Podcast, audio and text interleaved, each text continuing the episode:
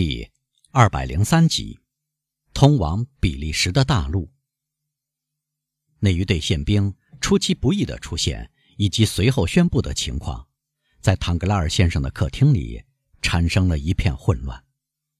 这个场面之后不久，宽敞的公馆里客人都走空了，那般迅速，宛如宣布在宾客中有人得了鼠疫或流行性霍乱所带来的结果一样。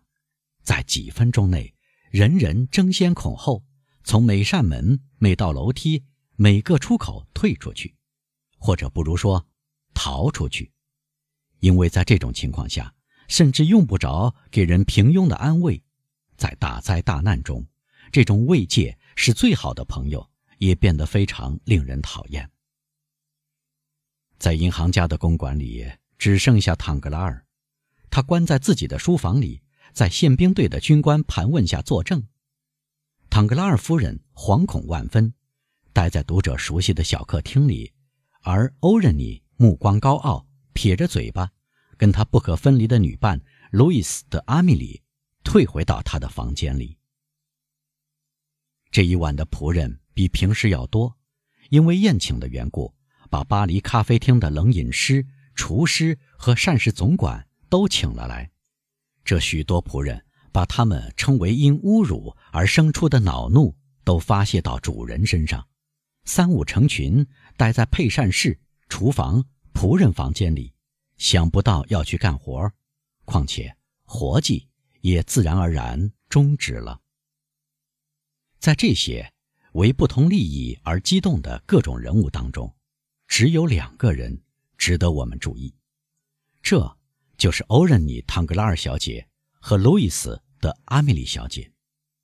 上文说过，这个年轻的未婚妻神态高傲，撇着嘴巴，举止像受到侮辱的王后，身后跟着女伴回到房里。女伴比她还要激动，脸色更加苍白。回到房里，欧仁妮反锁上房门，而路易斯跌坐在椅子上。哦，我的天，我的天！多可怕的事啊！年轻的女音乐家说：“谁料得到呢？安德烈亚·卡瓦尔坎蒂先生是个杀人犯，苦役兼逃犯，苦役犯。”一丝嘲讽的微笑扭曲了欧仁妮的嘴唇。说实话，我命中注定如此。他说：“我逃过了莫尔塞夫，却落在卡瓦尔坎蒂这家伙的手里。”哦。两者别混淆起来，欧仁妮。住嘴！男人都是无耻之徒。我很高兴能从憎恨他们向前迈进一步。现在我鄙视他们。我们怎么办？路易斯问。我们干什么吗？是的，还是做我们本应在三天之内要做的事儿，远走高飞。尽管你不结婚了，你还是想这样做。听着，路易斯，我厌恶这种上流社会的生活，循规蹈矩、极其刻板、非常有规律的生活。我一直渴望、追求、期盼的是艺术家的生活，自由独立的生活，只从属于自己，只依靠自己。留下来干什么呢？为了在一个月之内再出嫁吗？嫁给谁呢？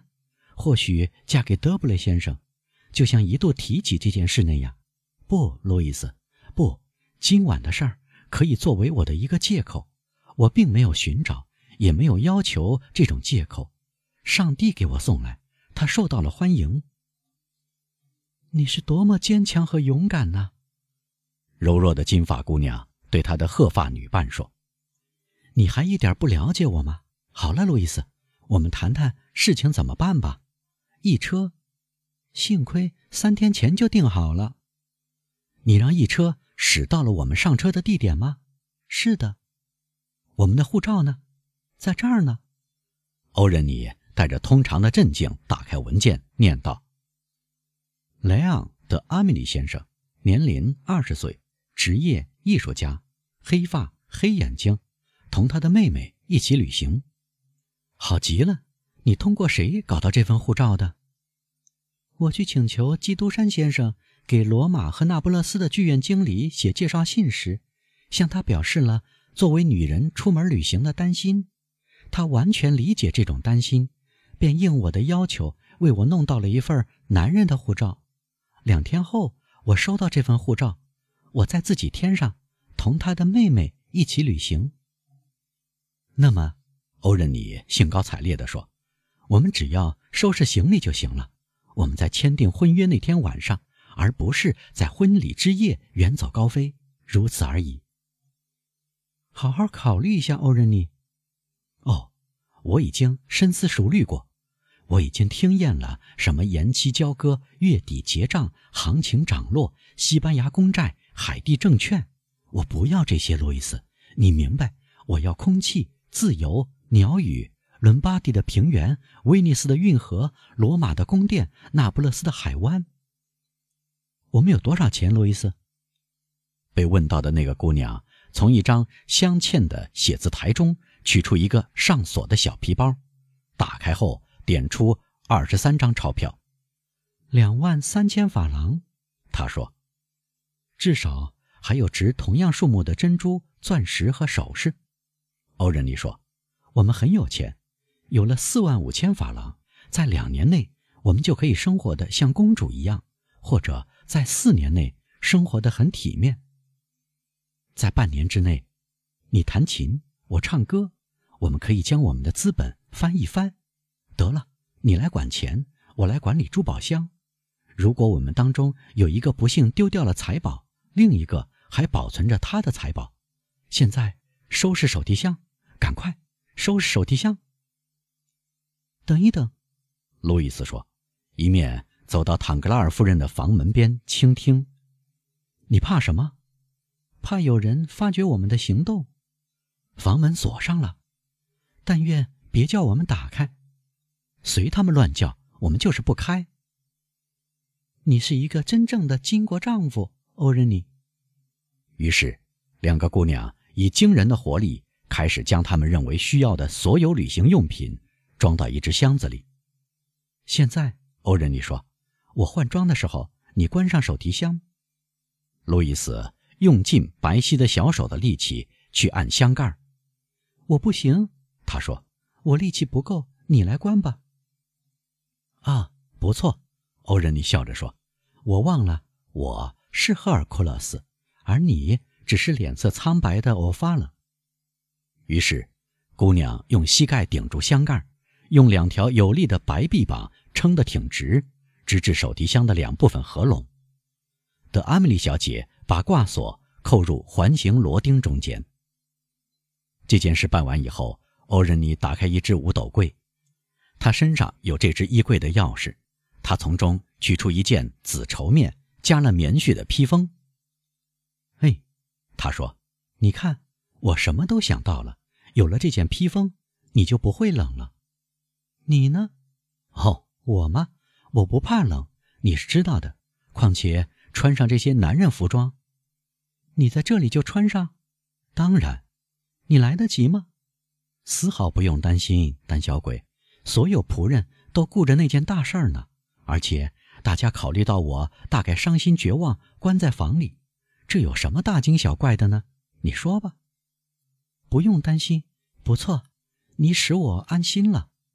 来，帮我一下。他从抽屉里取出披风，交给了的阿米莉小姐。她披上了肩，随后他取出一套男子服装，从高帮皮鞋到礼服，还取出一大堆衣服，都是必须的，没有什么多余用品。于是，欧仁尼穿好高帮皮鞋和长裤，打好领结，扣好高领背心。穿上勾勒出她纤细而又呈曲线的腰身的礼服，动作异常敏捷，足见他这不是第一回轻轻松松的穿上异性服装了。哦，真棒！说实话，真棒！路易斯说，赞赏地望着他。可是这美丽的黑发，这使所有女人羡慕的叹气的艳丽的辫子，在男人帽子底下还能保持我看到的风采吗？你就会看到的，欧仁妮说。他用左手捏住粗辫子，他的长手指刚能全部抓住，右手则拿起一把长剪刀。一会儿功夫，钢刃在浓密闪光的长发中发出吱吱声，剪下的头发全部落在姑娘的脚旁，头发再甩到脑后，同上装分隔了开来。上半部分辫子松开来以后，欧仁妮再来剪两鬓的头发，她毫不遗憾。相反，在宛如乌木的黛眉下，她的眼睛发出比平时更耀眼、更喜悦的光芒。哦，一头秀发剪掉了，路易斯遗憾地说：“嗨，难道我这样不是好一百倍吗？”欧仁妮大声地说，一面抚平剪成男士头发的散乱发卷。“你不觉得？”我这样更美吗？哦，你更美丽，永远美丽。”路易斯大声地说。“现在我们到哪里去？如果你愿意，到布鲁塞尔去，这是最近的边境。我们要到布鲁塞尔、列日、亚琛，然后沿着莱茵河而上，直到斯特拉斯堡，再穿过瑞士，通过圣哥塔尔进入意大利，行吗？行。你在看什么？”我在看你，说实话，你这样真可爱，简直可以说你带着我私奔呢。当然，那就说对了。哦，我想你发过誓吧，欧仁妮。这两个姑娘本来谁都以为自己会痛哭流涕，一个是为了自身的考虑，另一个是为了忠于女友。如今，他们却哈哈大笑。一面消除准备逃走自然而然带来的满是可见的凌乱痕迹，然后，两个要潜逃的女子吹灭灯烛，眼睛张望着，耳朵倾听着，伸长了脖子，打开梳妆室的门。这个房间通向仆人使用的楼梯，一直下到院子。欧仁妮走在前面，一只手拎着手提箱，德阿米莉小姐用双手勉为其难地。提着另一端的把手。院子空荡荡，钟敲响了子夜，门房还在守夜。欧仁妮悄悄地走近，看到那个正直的瑞士人睡在小屋的镜里面，躺在扶手椅中。他向路易斯回过身来，拿起刚放在地上的箱子。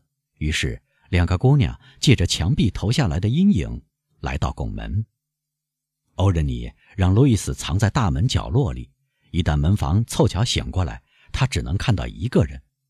然后他站在照亮院子那盏灯的明亮灯光下。开门！他用次女低音最优美的嗓子喊道，一面敲着玻璃窗。门房正像欧仁妮预料的那样站起来，甚至走了几步，要认出那个要出去的人。但他看到一个年轻男子用手杖不耐烦地敲着裤子。便立即打开了大门。路易斯马上像蛇一样从半打开的门溜了出去，轻手轻脚地跑到外边。欧仁妮表面镇静，虽然他的心多半比平时跳得更剧烈，也走了出去。一个脚夫经过，他们叫他提箱子，然后两个姑娘告诉他要送到胜利街三十六号去。他们走在这个人后面，他的在场。使路易斯安下心来。至于欧仁妮，她就像 Judith 和大利拉那样坚强有力。他们三人来到了指定地点。欧仁妮吩咐脚夫把箱子放下，给了他几块钱币，先敲打百叶窗，然后把他打发走。欧仁尼敲打的这扇百叶窗里面住着洗衣服的小妇人。她事先得到通知，她还没有睡下，打开了门。小姐，欧仁尼说。让门房把车库的敞篷四轮马车拉出来，再派他到驿站去找马。这五个法郎是我们给他的辛苦费。说实话，路易斯说：“我赞赏你，我几乎要说，我敬重你。”洗衣女工吃惊地望着，由于说好了会给他二十个路易，所以他一句话不说。一刻钟后，门房回来了，领来了车夫和马。转眼间。马儿都套上了车，门房用绳子和垫板把箱子绑在车上。这是护照，车夫说：“我们走哪条路，少爷？”走通往枫丹白露那条路。欧仁妮用近乎男人的声音回答。“你说什么来着？”路易斯问。“我故弄玄虚。”欧仁妮说，“我们给了这个女人二十路易。”他会为了四十路易出卖我们。等上了大街，我们再走另外一个方向。于是，姑娘跳进轻便四轮旅行马车。这辆马车已布置成舒适的、可以躺卧的马车，它几乎没有踩踏板。你总是对的，欧仁妮。音乐女教师坐在他女友的旁边说。一刻钟后，车夫转回正道上，挥舞鞭子，越过圣马丁城门。啊，路易斯松了一口气说：“我们已经离开巴黎了。”是的，亲爱的，右拐干得干净利落。欧仁妮回答：“是的，没有用暴力。”路易斯说：“作为减轻罪行的情节，我这么做。”大有好处，欧仁妮回答。这些话消失在马车碾过维莱特镇的马路发出的铃铃声中。唐格拉尔先生失去了他的女儿。